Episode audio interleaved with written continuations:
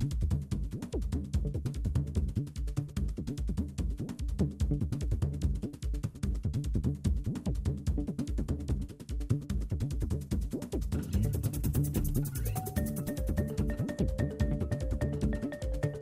Bi proiektu pilotu ezagutuko ditugu gaurko landa berri saioan. Bat, eguzki plaken bidez sortutako energia erabiliz, artegiak eta gaztandegiak deskarbonizatzeko sortu dute. Digitalizazioa eta energia garbia erabiliz, argindarra aurreztu eta nekazaritza burujabe eta jasangarriagoa dakar gazta energi proiektuak. Bestea ureztatzeari lotutako proiektu pilotua da, Smart Farming. Hemen ere, teknologiak ematen dituen aukerak aprobetsatuko dituzte laborariek lursaiek behar duten ur kopurua neurtuz eta ura behar den neurrian erabiltzeko proposamena jasoko du. Beti ura zentzuz erabili eta usta hobetzeko asmoz. Jako berrekondoren aholkoak espero ditugu, zuen ekarpena ere bai, ahal baldin bada, baina guztiaren aurretik gaur abadinotik asteko baimena eskatu nahi dizuegu. Egun onden, oi? Aitor Arzeluz eta bion partetik gaur otxailak iru.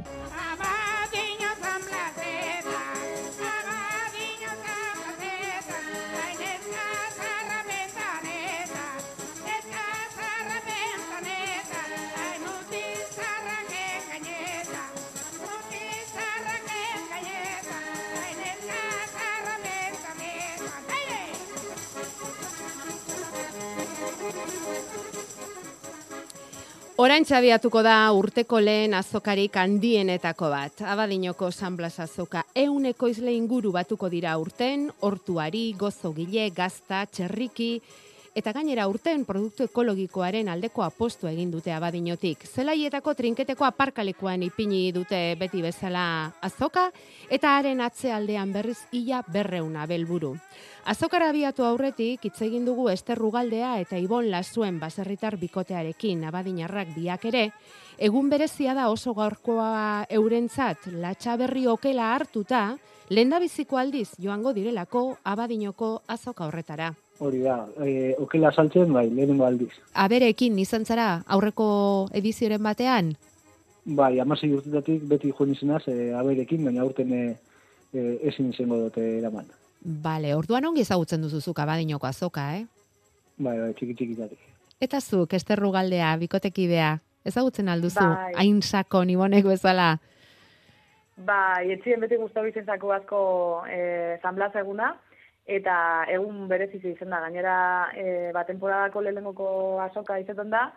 Nola prestatzen du baserritarrak horrelako dimentsioak dituen azoka bat. Bai, adibidez, eh, behiak iruten dizenien, ba, aurreko hastien, ba, biherleku ondi zedoko. Osa, e, azkenien, ba, garbitu bidie, prestau, da, bueno, egitxe izan, nik prestatu okinduaz, da, atxo arte, gano gabe jatzeko esperantzi piot.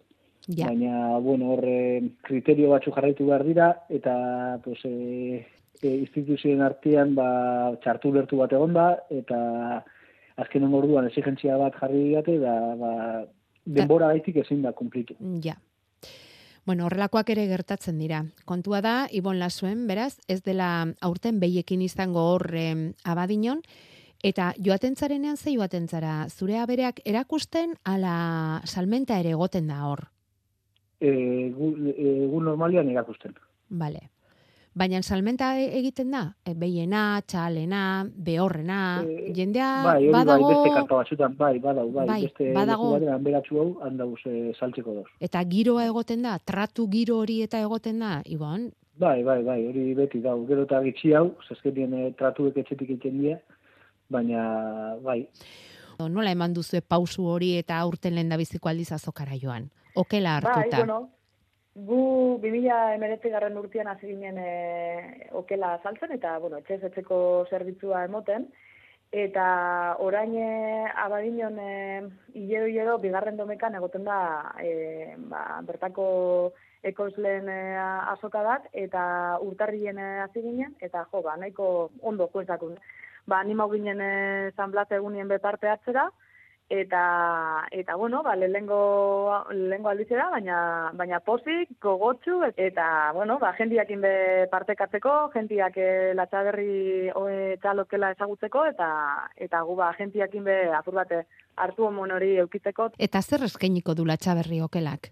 Guk saltzegun produktu guztiz, azkenien e, gu hasi ginen boskiloko lotiek saltzen, nor boskiloko lotiek egongo di saltzeko, baina gero e, bai, ba, zirunda bertamar gramoko pakete txikizetan, ba, edo zein e, e, okela klase. Txalak dekon, e, ba, dios, e, tajadak, e, okela pikaue, txuletie, e, zankarroie, gizaue, ba, danetik e, ukin saltzen. Zuzenean etxera, e, basarrian azitako txalaren okela, eta zuzeneko salmenta, eta paketetan. Bai, hori da. Tabernetara, bueno, durangoko taberna batzuetara e, baten dugu astero-astero, eta abadinoko taberna batzutara be bai. Eta gero hortaz aparte, ba, bueno, etxezetzeko zerbitzu ematen dugu, ba, e, kliente partikularren. Bai, bueno, bai. E, okela zari garen ez, justu gaur amaituko da Eusko Jaurlaritzaren azti fundazioak sortu eta martxan jarretako bonokelaren lehen biziko astea. E, azitik adirazti baitute, ba, aragiterako behien sektorean zabiltzea tenok, ba, kaltetuenetako bat izan zaretela, lehen biziko sektore honetan, Batetik, bueno, ba, prezio asko igo delako, energia terregaiena ere bai, pentsuarena ere bai, e, kontsumo joerak ere mesadirik ez duelako egiten, eta horrela bonokela, bai, jarri dute martxan, e, hilero hilero ekainera arte aste betez. Eta hori gaur amaituko da lehen biziko astea. Ola kontsumitzaileak ama boste euroko erosketa bakoitzeko boste euroko deskontua izan du. Eta esan dugun bezala horrela jarraituko dute ekainera arte. Nik ez dakitzu e, aukerarik eman diztueten onelako bonoak eta erabiltzeko? Ez, guk e, egiz esan, ez, e, ez dugukin horren e, e, nobea deik, ze, klar, gu ez gara e, sal, sal, mo, ninaz e, txale nazlea eta bai, nina hue euskola belen barruan. Txalak loditzen du azelako, ba, hainbat e, aragite gai. Baina salmenta zuzenegako ez dozku emon e, horren aukera bono hori jasotzeko. Eta gainera nik eh, ba hori egiz esan falta motateot, nik azkinean dekoa ze oin kortan, ba, laro gehitxal, ez? Danak alimentazio berdinakin.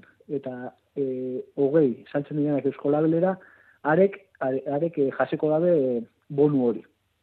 Baina beste guztiak, berdina dira, kondizio berdinakoak, horrek ez dabe jasoko. Da nik uste otor dauela diskriminazio, diskriminazio pizkat, ze neste labeleko zeioa zukin, diez, produktua berdina da.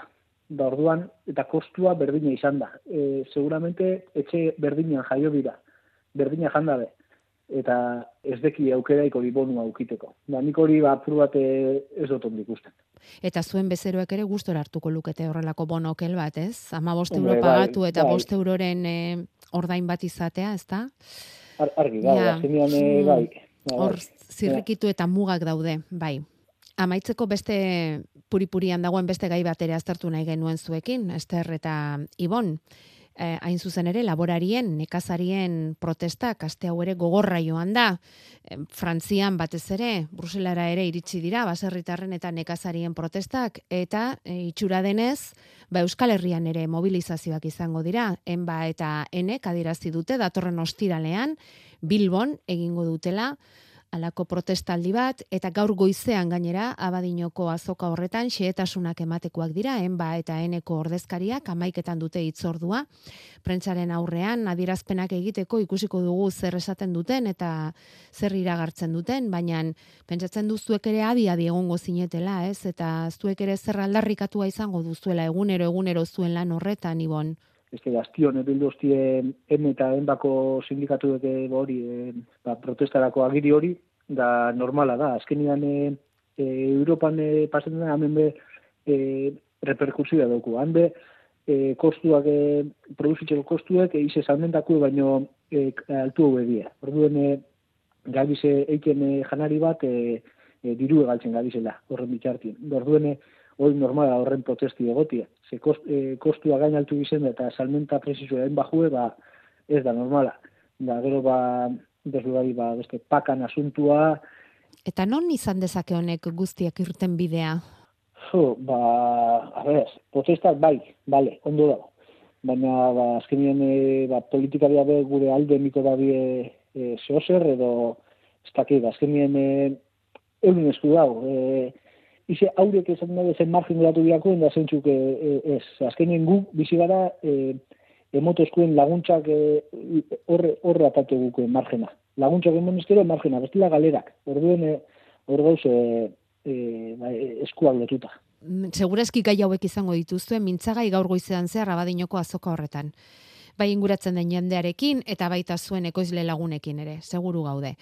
Momentu zutzi egingo zaituztegu, Ibon Lasuen eta Esterru galdean, e, bazokarako bidean, latxaberri okela saltzen topatuko dituzue, seguru gaude giro oso ona izango dela, eta, bueno, ba, aldu zuen neurrian, eutzi zuen ofizioari, eta eskerrik asko bioi gurekin izateagatik. Eskerrik asko zuei. Eskerrik asko, eta bueno, jakin dizuen, e, neste ez gauzen e, gaur e, ganu izan, ba, danok e, guro zuenien, kontatuan jarri eta gure ganau erakusteko pres gauzela. Ateak zabalik, ez da zuen basarrian? Beti dut zuz ateak zabalik.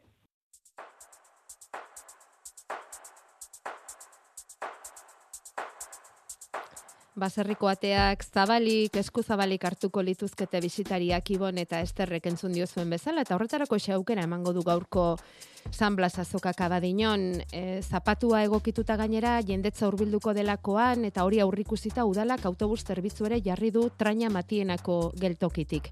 Landaren mintegiak ere izango dira bertan, ganadu azoka entzun duzuenez, makinaria urteroko osagaiak izango ditu abadinoko San Blas azokak.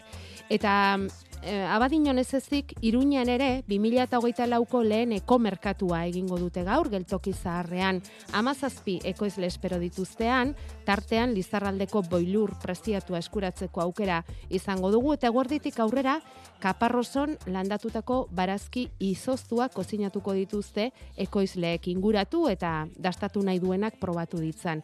Horrela, zatoz eta dastatu gunea itzuliko da Nafarroako elikagai ekologikoen merkatu horretara. Landa berri. Larun batero, Euskadi irratian.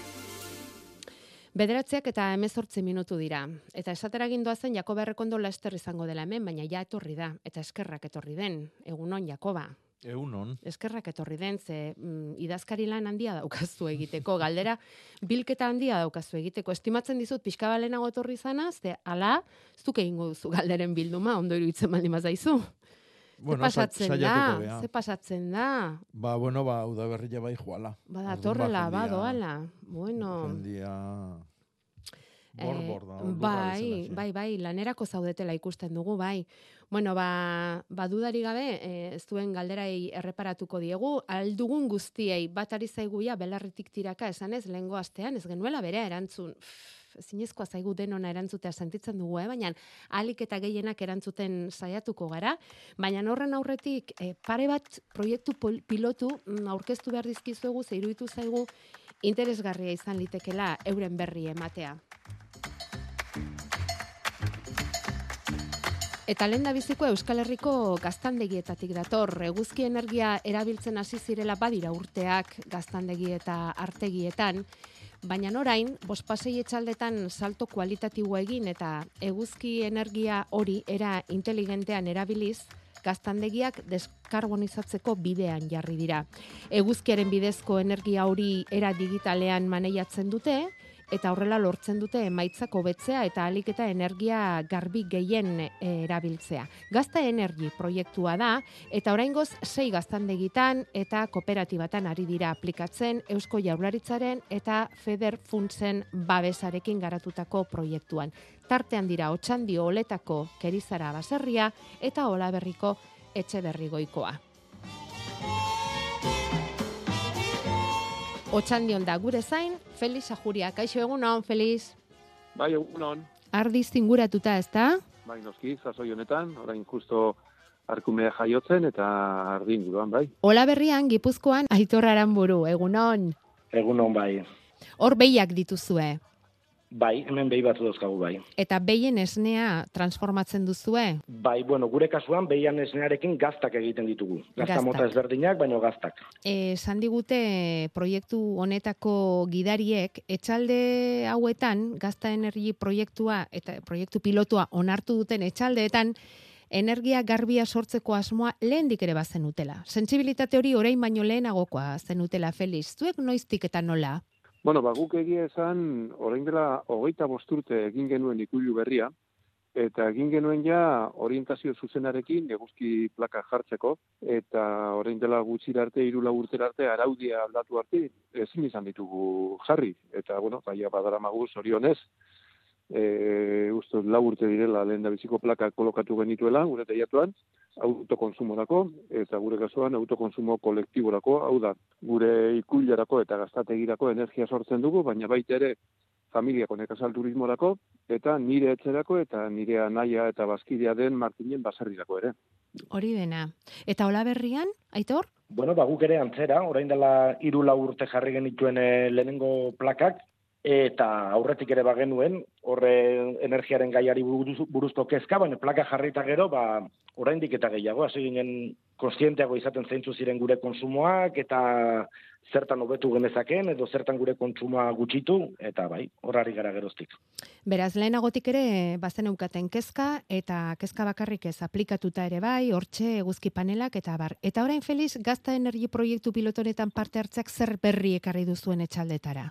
Bueno, ba, autokonsumo maila hobetzea. Hau da, gaur egun digitalizazioak e, tresna horren bat eskaintzen digu konsumitzeko produzitzen ari garen momentuan edo neurrian edo behintzat oreka hori hobetzeko. Idia zabal egiten duen gazategi txikietan denetan dago energia konsumo handia, bai kamarak direlata, baina bete, batez ere gazta egiteko prozesuan ur bero asko behar izaten dugu, bazkenean esnea eta mamia, urberoarekin, baino Maria delakoan, e, berotzen dugulako. Gure kasuan, gazta energi proiektuare esker, ba, digitalizazio horren bitartez, ba, lortu dugu, bai, kama, kamaren konsumoa eta hobetzea, baina baita ere, iriztia beste konkursio batera, hau da, e, gure bateria ero gure pilariko berezena, urberoa pilatzea dela. Orduan, zer, zer egiten dugu? Bai, jarri dugu mila litroko ur deposito bat, eta gure teiatuetan behar duguna baino argindar gehiago ikusten dugunean, Orduan aktibatzen dira erresistentziak eta ura berotzen da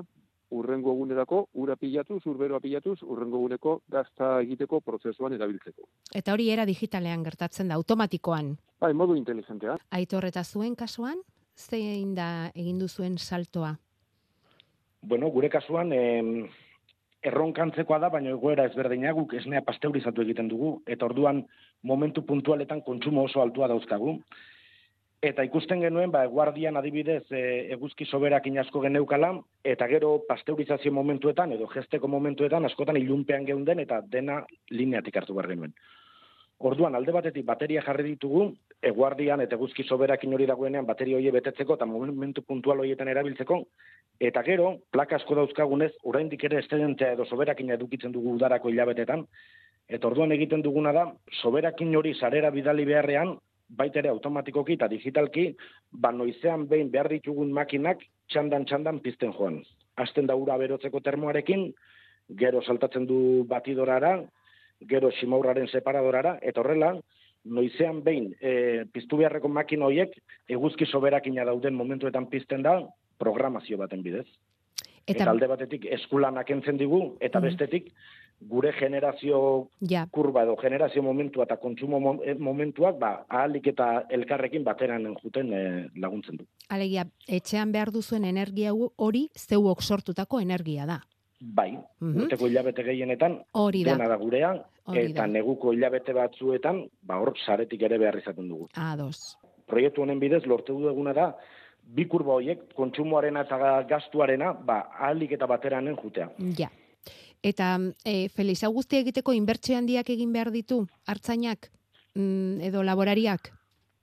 Bueno, ba, gure kasuan e, eguzki plaka bi fasetan jarri ditugu, e, guztira amasei kilobatio instalatu da dauzkagu, berrogeita mar plaka inguru, eta, bueno, horren inbertzioa hogeita mar mila euro ingurukoa izan da bi fasetan, Baina, bueno, baina, diru laguntza hundiakin, eh? euneko berrogeita marra, ero eman digute ero. Orain, gazta energi proiektuan, e, ukidun Eusko Jorlaritzako eta Europako diru laguntzak, ez ditu ekipoak ordaintzen, bai e, teknikoen lana, baskide teknikoen lana, eta orain beste inbertsio bat egin behar izan dugu, e, ba, ur deposito hori eta termo bat jartzen, eta, ba, izan da, ba, baita ere, bos mila eta zeireun inguruko inbertzio bat, baina baita ere Euskal Jaurlaritzaren lehiatu programaren bitartez, ba, kasu honetan nuneko goita magostean finanziatua. Eta momentu honetan, diru laguntza ona, onak daude horrelako proiektuetarako, espero dugu gehiago ere egotea, baina, baina bueno, gero e, azkenen urteetan ikusten duguna, eta orain seguru nago gehiago, ikusiko dugula, aurrezpen ekonomikoa hilabeteroko argindarraren tarifan izugarria da. Gastoak gutxitzen zaizkizuen, era nabarmen gutxitzen zaizkizue? Gure kasuan orain arte, nabarmen, eta hemendik aurrera espero dugu gehiago, eta baita ere, kontutan hartuta, orain eman dugun pausuarekin, gure gaztategia erabat deskarbonizatua geratuko dela, hau da, orain arte, geneukan e, e, gasoiliarekin erabiltzen den kaldera, e, momentuz ez dugu kenduko, baina baina espero dugu ez erabili behar izatea. Mhm. Orduan, ba, urteko gasoil kostua eta baita ere e, kalderaren mantenimiento kostuak eta lortuko dugu kentzea. Guk eh, lehenengo plaka jarri genituenetik, basieran amairu kilobatio jarri genituen, eta oraingo orain beste amar jarri ditugu eta bateriak, ba, hasieratik ikusi genuen aurrezpen ekonomikoa izugarria zela, batez ere orain dela bi urte edo argindarraren prezio asko igo zen hartan ikeragarria izan zen.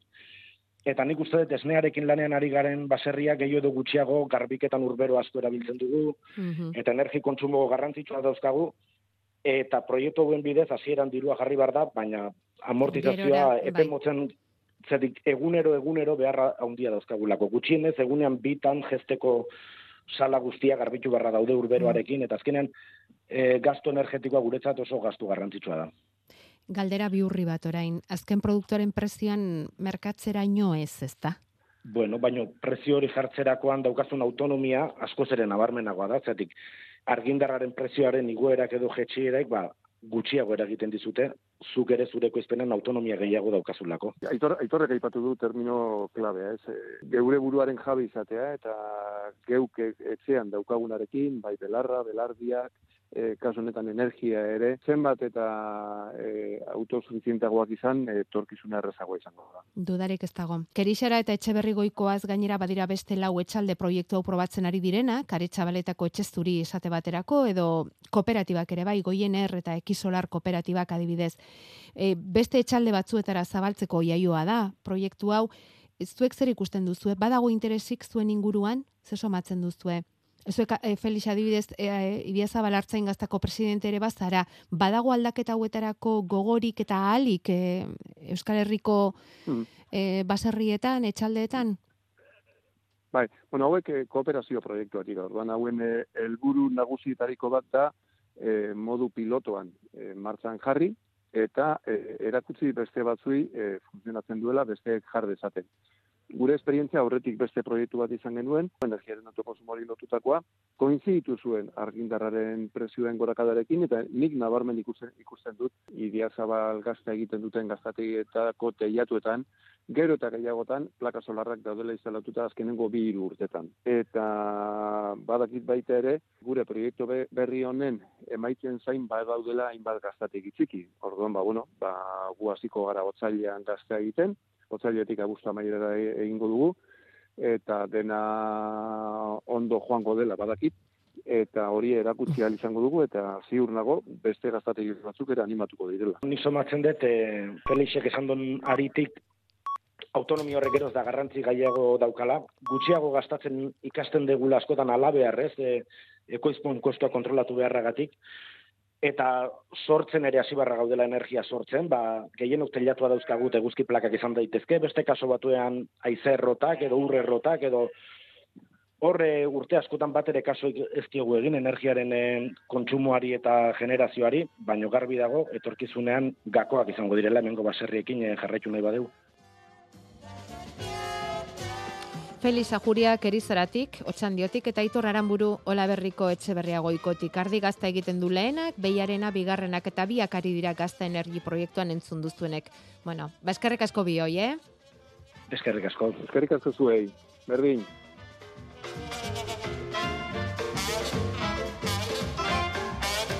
Eta beste proiektu pilotu bat, hau uraren erabilerari zuhurrago eta eraginkorrago kasu egiteko sortutakoa da, lehorteak geroz eta hurbilago ikusten dutelako, uraren eskasi arazo bihur litekelako, Asmoz eta Zubigune, irabazi asmori gabeko fundazioek garatu dute proiektua Smart Farming jarri diote izena eta datorren aste artean aurkeztuko dute jendaurrean anoetako gurpil kooperatiban. Baina aurrerapena egiteko eskatu diogu Zumbeltz proiektuko koordinatzaileari. Eider de la Cruzek aurkeztuko digu proiektuaren mamia. Zentsoren bitartez, hori nahi dugu sustatu eta hobetu eta bereieke pixkat kontzientziatu arlo horretan, ba, ura badaukagu, baina gero eta gutxi dagonez, ba, teknologia berriak erabili e, hori hobetzeko, eta bezaletik baitare, e, nekazaritza praktika irankorragoak eta izan zen, e, eta beraien eguneroko lanare e, erresteko, ba, teknologia hauek eta monitorizazio honek beraien eguneroko lana automatizatu dezakete. Orduan hori da pixka bat e, ustartzea ba, uraren erabilera egokia eta eraginkortasuna, eta teknologi berri hauek beraien egunerokotasuna nora lagundu dezaketen, ez? Gipuzkoako Foru Aldundiak finantzatutako proiektua denez, Gipuzkoako lehen sektorean aplikatuko dute eta in zuzen ere Eider de la Cruz Zubigune Fundazioko koordinatzaileak esan digunez, erabiltzaileak nahi dituzte. Ura eta ureztatze sistema digital hau bere lurretan ipiniko luketen nekazariak. Orduan berezeko izlentzako dena doainira. E, Zudune Fundazioan e, ingotiguna da aholkularitzari eta segimenturi eta instalazio, zentsorika horren instalazioak guk egingo genuke, ba ez dugu ekoizpen sail osoan izan behar, ba, lerro batekin nahiko ezagun ditzake, pixka bat zentsorika hori instalatu eta gero gutakaun plataforma ireki batean ikus dezaten e, lurro horren e, ezetasuna, temperatura egokia zein dan eta bar, eta ikusita baita ere urko purua neurtzeaz gain, ez, ba, e, faktore horiek neurtzen dira, eta berak ere plataforma hortatik ikusi ezake bere ekoizpen horri, ez, nola dagoen, zezetasunetan dagoen eta automatizatu eta kontrolatu dezake plataformatik. Orduan, gure bestal, bereien aldetikan, guk egingo genuke alde teknologiko hori, eta beraien aldetik espero duguna da, ba, lusail statitxo bat e, ba, ustea, ba, froga hauek egiteko, eta beraie erakusteko ba, nola egin daiteke. Proiektuari buruzko xetasuna, kotxailaren zeian, gurdi kooperatiban anoetan emango dituzte, amaika terdietatik amabit erdietara. Baina nara joaterik estingo bazen dute, ba, guk ere egin dezakegu zubilan hori, eh? Saiatuko gara, interesik izan ezkero.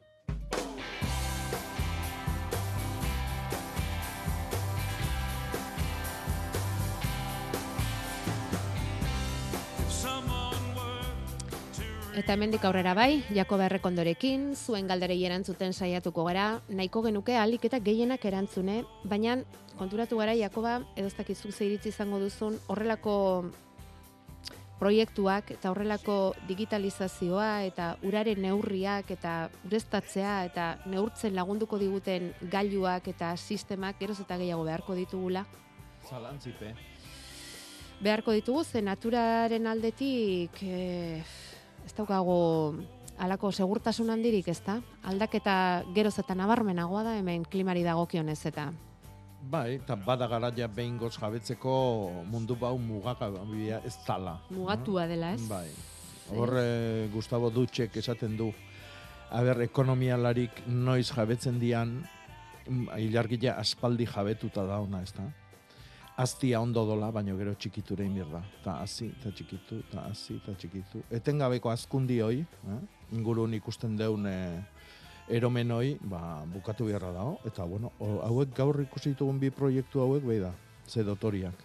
Mm Bai, ala iruditu zaigu, eta alaxe eman dugu, horren berri eman dugu, eta, bueno, bakarren batek besteren bat balu, edo eranzteko zerbait badakizue, eh? hau, denon saioa da.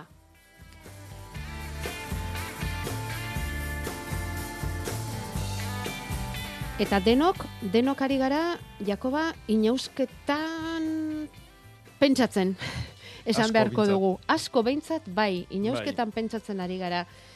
Hemen frambuesak edo mugurdiak esan beharko genuke ez? Mm. Hortentziak, gitanilak, geranioak, masustak, abiak, groseiak, denak inausteko gogoz mm. daude. Edo behintzat zuri galdezka, gara bai. ote den, noiz egin behar den, hilberan, hilgoran bueno, aspaldi egia aipatzen leno martxua zala epaila, epaitzia da mostia, e, eta are itxoen biharko geni joke. Martxuak ekartzen du izardi berria. E, ze gertatzen da, ba, bueno, azken urte hauetan, ba, martxuare, otxailare martxotu egin zaigula. Ordune, ba, segun eta zetokitan, ba, agian aurreratzeko aukera izango dugu. No?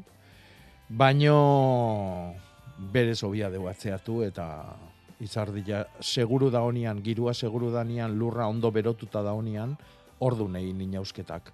Lan handik balima askatzu, hasi, zalantzeipe. Baino, olako landare batzuk bakarri balima ituzu, ba, obia da, urrengo hilbera gutxinez. Eta urrengo hilberan sartuko gea hilonen bukaeran, emeretzilean.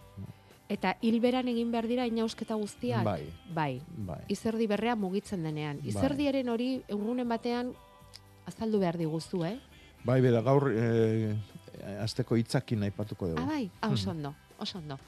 Ederki, kaso egingo diogu Euskal Meti? Ja, ba. Ze, pentsatzen dut, inausketa garaian, eguraldia zenbat eta epelagoa den, xamurragoa den, hobe izango dela landarean entzat, ez da, edo ez? Bai, horrek izardia gehiago muitzen dulako, eta orduan bai, teski jaun zauri joik, erresago orbainduko itu, erresago itxiko itu. Mm -hmm. Orduan, aber, ze agintzeien egualde jai aziontako. Naiara barredo zain daukagu itza noiz emango. Egunon, Naiara. Kaixo, egunon. Zer moduz doa, asteburua, ondo? Ondo, ondo, bai, bai nahiko lasai. Bai. bueno, eta datorren erako ze espero behar dugu? Zer datorkigu epelantzean, lehorrantzean, aldaketaren badator, ze ikusten duzue, mapa hoietan? Bueno, ba, azkenean, bai, e, aldaketa zantzu batzuk ikusten ditugu, baina gehien bat astearen amaieran, eh? Ordura arte, ba, ostegun, ostiralar arte, antzera jarraituko dugu, e, giro lehorra izango da nagusi, ez dugu eurikonturik espero, e, bueno, ez eta pixka bat, bai, izango da, ze belainoa izango dugu egunero, e, kostaldean ere lambro pixka bat, itxas lambro pixka bat, baina printzipio zola prezipitaziorik, eurikonturik ez e, ostegun, batez ere, ostiraletik aurrera, e, etorriko litzateke euria. Izan ere, bueno, ba ordura arte presio altuak izango ditugu, eh, hainbat egunetan gainan izan dugun antizikloi horren ondorioz, baina pixkanaka pixkanaka erretiratuz joango da, indarra galduz joango da antizikloi hori eta ostegunetik aurrera gutxi gora bera, bueno, ba Atlantikotik ba borraska bat hurbilduko zaigu. Eta bueno, ba horrek aldatuko du pixka bat egoera, eh? Lehenik eta behin, bueno, ba izeak zakartzera egingo du, agian ostegun ostiralean oraindik ere egoa izango da, e, borraska hurbiltzen denean e, zakartuko dena, e, baina gero segurazki asteburuari begira, bueno, ba, iparra sartuko da, ja aire freskoagoa eta temperatura ere jaisten joango da. Beraz, ordura arte, ostegun ostirale arte printzipioz e, bueno, epel esan dezakegu edo bueno, bai sasoi honetarako ba bai, orokorrean bai. 15 gradu inguruko maksimoak, eh? Beraz, ez da ez da bat ere hotza. Eh, Araba eta Nafarroko txoko batzuetan bai agian izotz pixka bat egin dezake lehen orduetan, datozen egunetan, baina, bueno, printzipioz e, balio nahiko suabeak, Eta gero esan bezala, eh? gehien bat e, ostegu, baina gehien bat ostiraletik aurrera ja, bueno, ba, euria ere etor daiteke eta astea maierarako ba, temperaturaren jaitxiera ere bai. Ostiralean ilargi berria izango da eta aste artean ilgoratuko da orain hilberan gauden e, egun hauetatik. Eskerrik asko nahiara. Bale, bazue, Ondo segi. Aste honetan Beikiokel erosteak saria dauka. Hemen da Beikiokelaren bonu kanpainaren astea. Egin ama euroko erosketa soilik amar ordainduta. Lortu bonua zure oiko arategian larun batera arte bakarrik. Informazio gehiago azi.eus barra bonokela. Azi, Eusko Jaurlaritza. Gizonezkoa bazara, bizeme alaba edo gehiago badituzu eta pentsioa 2008ko urtarrila eta 2008 bateko txaila bitartean eskoratu baduzu. Hirureunda berrogeita mar euroko igoera lortu dezakezu zuri hileko pentsioan. Hidalgo abokatuak eta aholkulariak. Deitu eta zure eskubide eta informatuko zaitugu. Bederatzi 00 zortzi lau 0 bat lau zortzi. Euskadi Irratia. Beraz, inausketa garaia batez ere martxorako utzi behar dugu, inaustearena, mm, Jakoba, bai. eta pixka bat eguraldia epeldenean, eta hala ere, hasi asliteke, beti hilberan esan dugu, hori mm. importantea da, eta zehaztu zaigu hortentsi eta gorostiari lotuta? Bai, ba, bueno, ba, batek gorostia galdetze du, eta orduma gorostia geosio inbiar dala. Ah, Ostoik ez du galtzen. Vale. Eh, oitanetan... Eh, importantea da.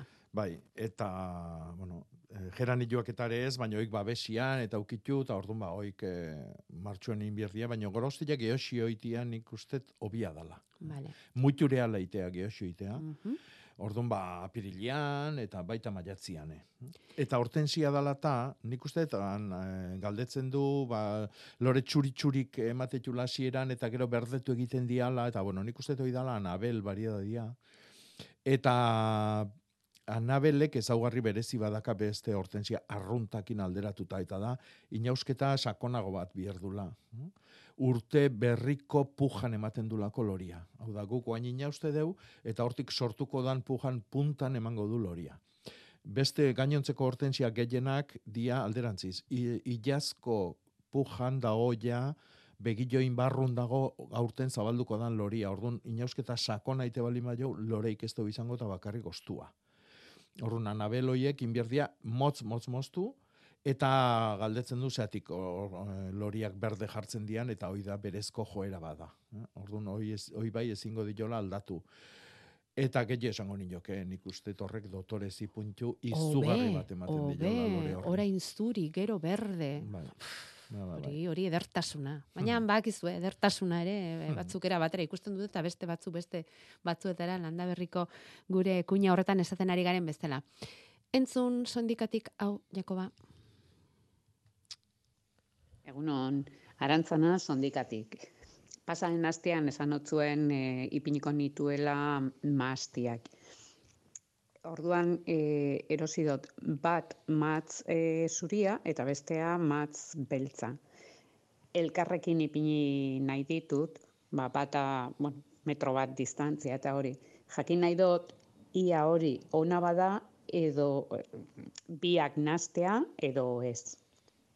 Eskerrik asko, Matxondoak. agur. Matxondoak. Jakoba, ulertu Ah, behar Eh, ah, etxoin, etxoin. Markinan ikusiko gara datorren zapatuan. Otzailak amar. Agur. Oso ondo arantza, bai hoixe, ma, markinan. Gaur abadino eta datorren astean markina, bai, bai. Hmm. E, bai, han izango gea. Bai. Itzalditxo batian, landare azoka da, eta bai, Mhm. gaur sortzi, hemendik ah, bukatu eta. Arako bide hartuko da. duzu, sondo. Bueno, mahatxonduak, e, bai, zalantze gabe, jarri lasai asko, eh? ez dian astuko. Eh? E, nasketak ez da gertatuko, hau da, zuk landare bat jartzezu, aldamenean beste bat, eta gero bakoitzak emango ditu bere fruituak. Vale. Orduan, hor inolako arazoik ez dezu izango. Eta hau garai ona da, matxondoak landatzeko? Bai, landaketa garaia oso ona da hau. eh? Eta aste harti hartia bitartian hilberan gaude, eta orduan a- aprobetxatu landaketa guztik egiteko oso garai ona da. Eh? Mhm, oso ondo. Mhm. Bueno, hemen aipatu dugu markinako azoka dela da gaur sortzi, baina ez aztu bihar, eh, otsaileko lehen domeka izanik, arrietako azoka izango dela, eh? Miura zezenak harrapatu nau esaten du lasai. Ez Bai, da sekula da, miura kentzeko garaia baitare, eh? Badago oraindik ere, ez da? Bai, bai, bai. Zintzilika hor ikusten da, zenbait Mhm. zuaitzetan, Bai, bueno. ga- negun bankizu nabarmena izatea. Oso nabarmena, ez baitago ostorik eta gainerakorik, ez da? Oso, oso Mhm. biluzik daudelako zuaitzak. Bueno, badauzkagu garrazkei lotutako hainbat galdera ere, Jakoba, limoi ondo direla, laranjo ondoak direla, eta mandarin ondoak ere bai. Bueno, Mhm.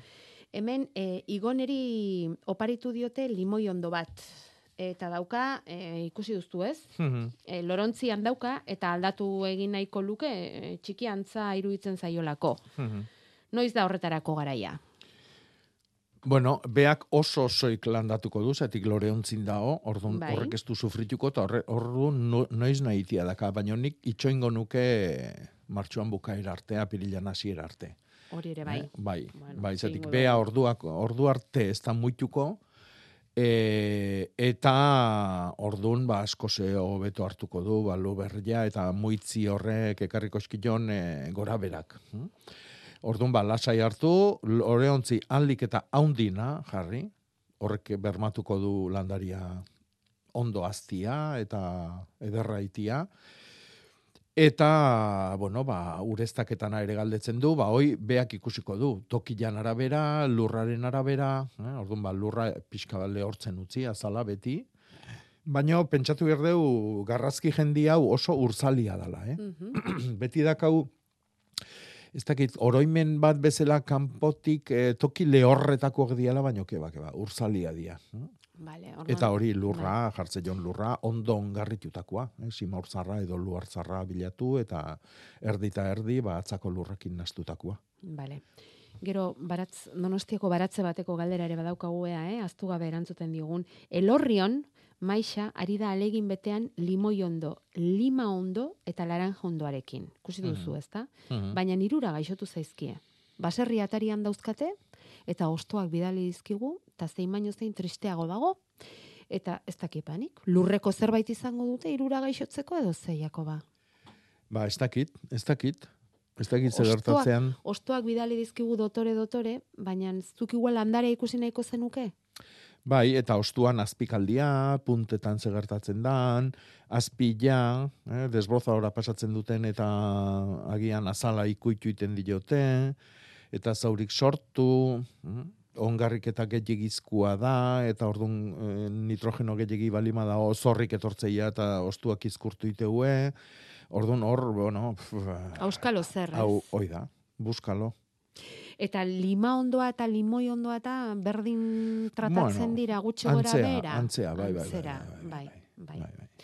Bueno, eta gero beste badaukagu, em, toki zaldatu zuena, ez? Lorontzi zaldatu zuen limoi ondoa eta e, sustraietako bat hautsi egin zen eta errekuperatuko ote duen edo ez galdetzen du hori nola Bai, Lorontzi... nola lagundu landare horri. Bera, ontzitik, e, eta ez ontzitik bakarri, baizik lurretikan ere, monteitik edo batzatik e, landare bat ateatzen deunian e, birlandatzeko e, kontu zibili behar geha sustraiekin. Alik eta luzenak e, atea behar dia, alik eta osoenak daudenak, e, eta eta kalo, hor, puskatze balimadia horrek esan nahi du, e, itxasteko askoz denbora gehiago biharko dula, e, aldaketa horri eta zauri hoiei eta kalte hoiei buelta emateko denbora gehiago biharko du, orduan ba, gero esaten du, ba, oi, urte pare bat landatu zula eta ez du loreik ematen, ba, normala.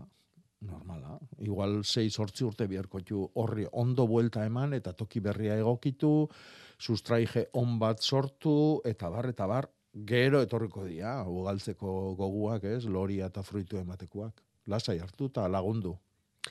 Horixe pentsatzen ari nintzen, askotan guk eh, amore ematen dugu, landare bat triste ikusten dugunean, edo, ez? Baina, e, utzi egin behar zaio, pazientzia behar da, gertatzen dena da, ez dakigula Jakoba noiz Hmm. hortik zerbait etorlitekeen, edo ja era bat kaputagoen.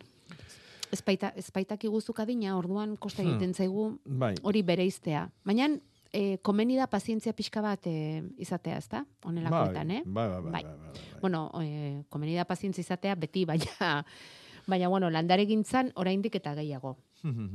Bueno, lehen esaten genuena, e, Donostian daukate lur ezea, mm, buztintxua, eta proposatzen dute, e, bueno, proposatu ez, egin dutena da zaldixi maurra eta egur trituratua bota.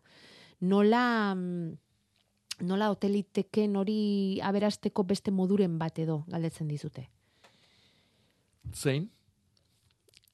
Lur buztintxua, Ah, lur ezea, buztintxua, bai, zaldixi maur, egur trituratu, Bai, bai, saiatzen nahi dia, ba, simaurrakin ona da, simaurrak arrotu iten du lur buztintxua, eta lur oso arrua dan lur ondartxuk batu egiten ditu. Egur, e, eotutako egurra edo trituratua ona da baita ere, hori ongarria bihurtuko da, baina bitartian egituratu egiten du, hau da, tartiak irikitzen ditu lurrian, eta gero aipatzen du ondarra eta karia, bilak oso onak. Vale. Ondarra lortzen balimadu silize ondarra adibidez oso ona da. Eta karia ere bai, eh? kariak ere arrotu egiten du. Dosila galdetzen du, orduan oso bustintxua balimada eta nahikoa ongarri balimada kalur horrek, itxuran arabera ba, bi hor eh, simaurra eta egurrakin nahiko organiko badaka, orduan bakaria gain dosi bat azteko. Berreun ba gramo metro kuadroko. Bueno, espero dute apunteak hartzeko moduan izango zaretela. Bestela beti daukazuen nahieran bigarren buelta bat, eh? entzuteko aukera. Eh? Landa berri e, jarri, eitb.eus eta hortxe topatuko gaituzue. E, asteroko saioak hortxe berriz entzuteko aukera. Gema, kaixo egunon, Egunon, ezaiguzu? Egunon. Egunon, esan? egunon, nik hiru galdera dazkate, osak, lan pizka. Ia ba, nahi venga. Ui, ui, ui. Tita, Eh, kameliari botaleike sim, simorra pizkat, simorra pixkatez, asko. ah, asko. Vale. Bai. Lehena Bai. erantzuna. Ba, izatik Guain kamelia da eh, azido zanlia da. Eh? Lur azidua gustatzen zaio eta simaurra lurra azidotu iten du. Ongarritziaz gain eta janarik eh, landarien eskuera jartziaz gain, lurra azidotu iten du. Eta hori kameliantzako oso oso ona da. Vale, osak, guain gara jona da botatzeko simorra. Bai, baina urrungo urtian goatu urrian. Ah, bale, bale, eh? bale. Zatik kamelia Bueno. oain bete-betian loretan egongoan, noski. Ala dago, ala daude. Ja, baina ja pixkat behan dutxo. Mm? Txo, eh? Bai, que- bueno, gero Ja. kimuk emango txu, bakizu lorian ondoren ematetu kimu Bai, berrik. bai. Baina egokina izango litzake udaran bukaeran iraila urrialdi hortan, eh? E, osea que bere... oain ere jarri, eh? Oain ere jarri. Bai, Bai, Bale. bai. bale. Mhm. Oso ondo. Bai. Gero, da naranjak, naranja pila badakau, Hmm. eta hoi, e, zuetzian, eske, biltzen nahi baina, zuetzian zenbat denbora neokileike naranja bat? Ba, ze horreki harriko Vale. jozu, baina pasatu iten da, eh? Esatitzen da, bale, Bai, bale, bai, bale. bai, bai. Baino bildu eta baino nekezago. Ala Bai, ez. baino kontuz, eh? Ah, bai, eh? Laranja, laranja batzuk dira goizekuak, beste batzuk behandukuak, beste batzuk etengabe emateuenak, orduan, posible da etengabe emateuen oitako bat izatia, eta orduan, ba, ba maiatza alde artere ondo irautia. Bai. Baina kontuz, eh? Bai, bai. Probatzen jun eta ikuste bezu, ba, bueno, pixka bat mikasten hasten diala, eta lehortzen barrutikan, ba, ez dakit, Bai. ba, hasi beharko zu, marmela daiten, edo... Zer dauzkazue asko, ez da, Gema? Horten, bueno, zoragarria do, bai, bai, Bai. asko, asko, Mhm, asko. mhm. Bai, bai, bai. Bai. Oso ondo. Mm. Eta gero, eh, perrejila. Perrejila itxeko, eskenik, ez dela asmoat, bueno, eukitzen dut, baino, ez dio kasa hondik iten zeitxeita, hola. Noiz, noiz da ona, urte guztiak utzeko perrejila. Bera, gue, gue amona Jose Pasanak esatezun, ostial santun ere inbirtzala Bai, perrejila. nik ala itetu, baina, Eta eh, gero San Miel eunian, eh? bi, Bai. bi urte sasoitan, bi, Bai, bi ekinoziotan. Hm? Orduan, eh, a ber, esango izut, eh, datorren martxuan, eh, ereintzazu martxuak hogei Hogei? Edo hogeita irun. Naizunian. Oi biletan. Vale, Hogei edo hogeita iru. Eta orduan eukiko zu perrejila, urrengo urte arte. Bueno, Vale. Bai. Gema. Naiz, eh? Dan, eh? Hori, eh? Baina gero deitu, eh? Mhm. Eta esan, eh, Ez Jakobari, bali eh? Da. Hemen ez da... Deitu, eta balima daukazu, eta ederre-derra baldima daukazu ere, deitu asko posten da, horrelakoekin, eh? Bai, bai, bai, bai, asko posten da. Baina, eh? baina espada etortzen ere esan egin behar da, eh? Zuri, Gema, hain, Bai, biskor-biskor izateagatik. Eskerrik asko. Vale, vale. Are jo. Oso ondo, mila esker, eh, danagatik.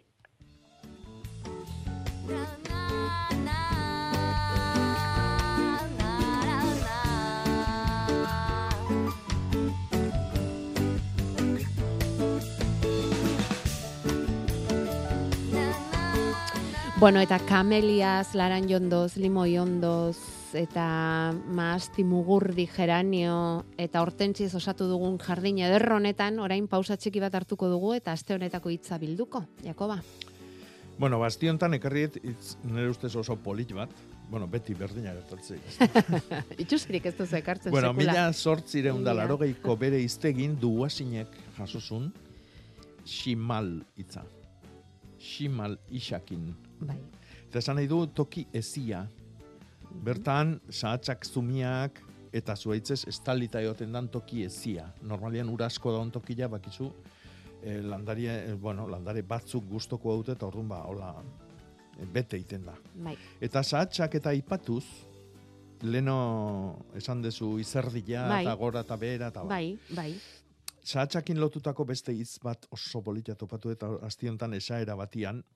Justu astiontan e, telegrameko kanalian, e, bueno, hilan batian beti, hile beti hortako esaera jartzetugu, eta astion, bueno, hau ez deu jarri, urrengo urteako utzi beharko dugu. eh. Eta esaten du, sahatzaren gunak negu laburra hartzen du. Hau da, sahatzak besteekin batea e, udazkentzen da, eta ostua galtzen ditu, baino gero lehenengotakoa da udaberrin berpizten. Loratzen, ez? Hori da, horrek esan nahi du, sahatzaren gunak negu laburra hartzen du. Negu oso motxa izaten dula sahatzaren guna, gun izerdia. Ah, Gun da landarien izerdia. Orduan ba, horrekin lotuta, ba, bueno, oso hitz polita baitare. oso polita. Gaur bi, ximal eta gun. Eta gun, sahatza loretan dagoia? Bai, bai, bai. bai. Nik, bueno, ja- jarri nun oin dela mar bat egun ustet eh, Instagramen, bai. Edo ez dugu ikusi edo ez daukagu parean sahatzik. Egongo da bakarren bate. Baina Bai, bueno, ikusi ez. Danian batea ez dia Ez ba, ez ba, eh? ez ba, ba. mimosak bezala. vale. Ba, Vale. Em, beste entzule batek esaten digu, guk em, erraten dugula izter ditu. Mhm. Eta berak bidali digu beste esaldi hau. Maastiek negar egiten dutenean, arno gorri berria sotoan. Hoi da. Negarra eta izerdia gauza bera da?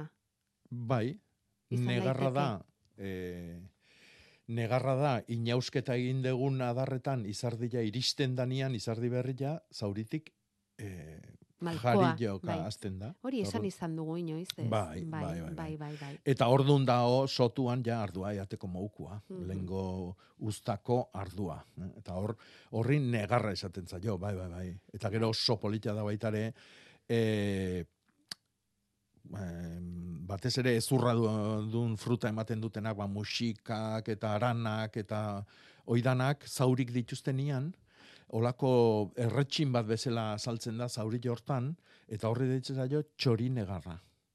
Eta zuaitzan negarra ere bai. Baina txori negarra oso polita. Txikiak izango dira, malkoak. ez, haundik, Ez, haundik handiak dira. dira, Bai, eh? bai, bai, bai. Baina txori asko juntatze behia bakizu. Txoriek egiten ote dute negarrik. Nik uste baietz.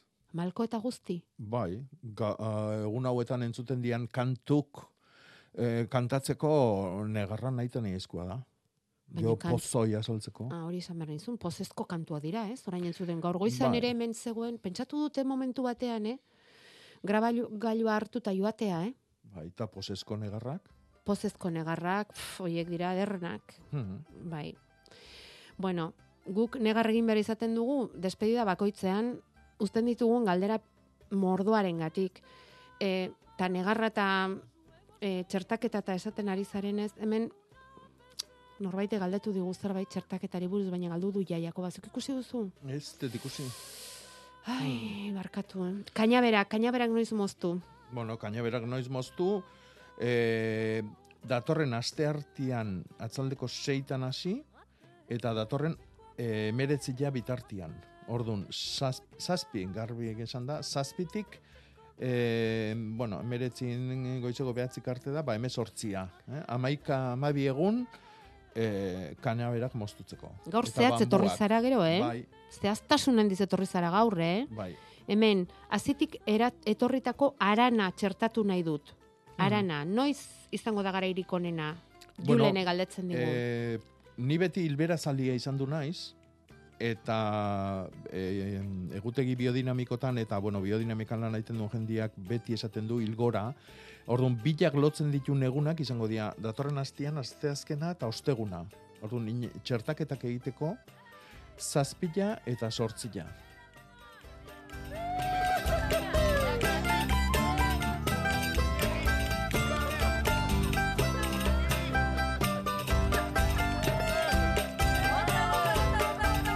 Santa Agedetako kantua da, Jakoba.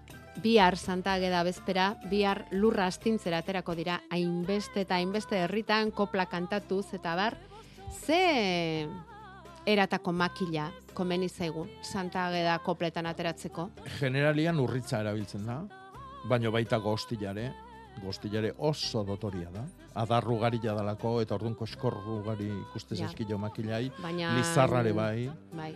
Nik eh, mm, gure, gure lurra ideitzeko lizarra edo urritza erabiliko nuke.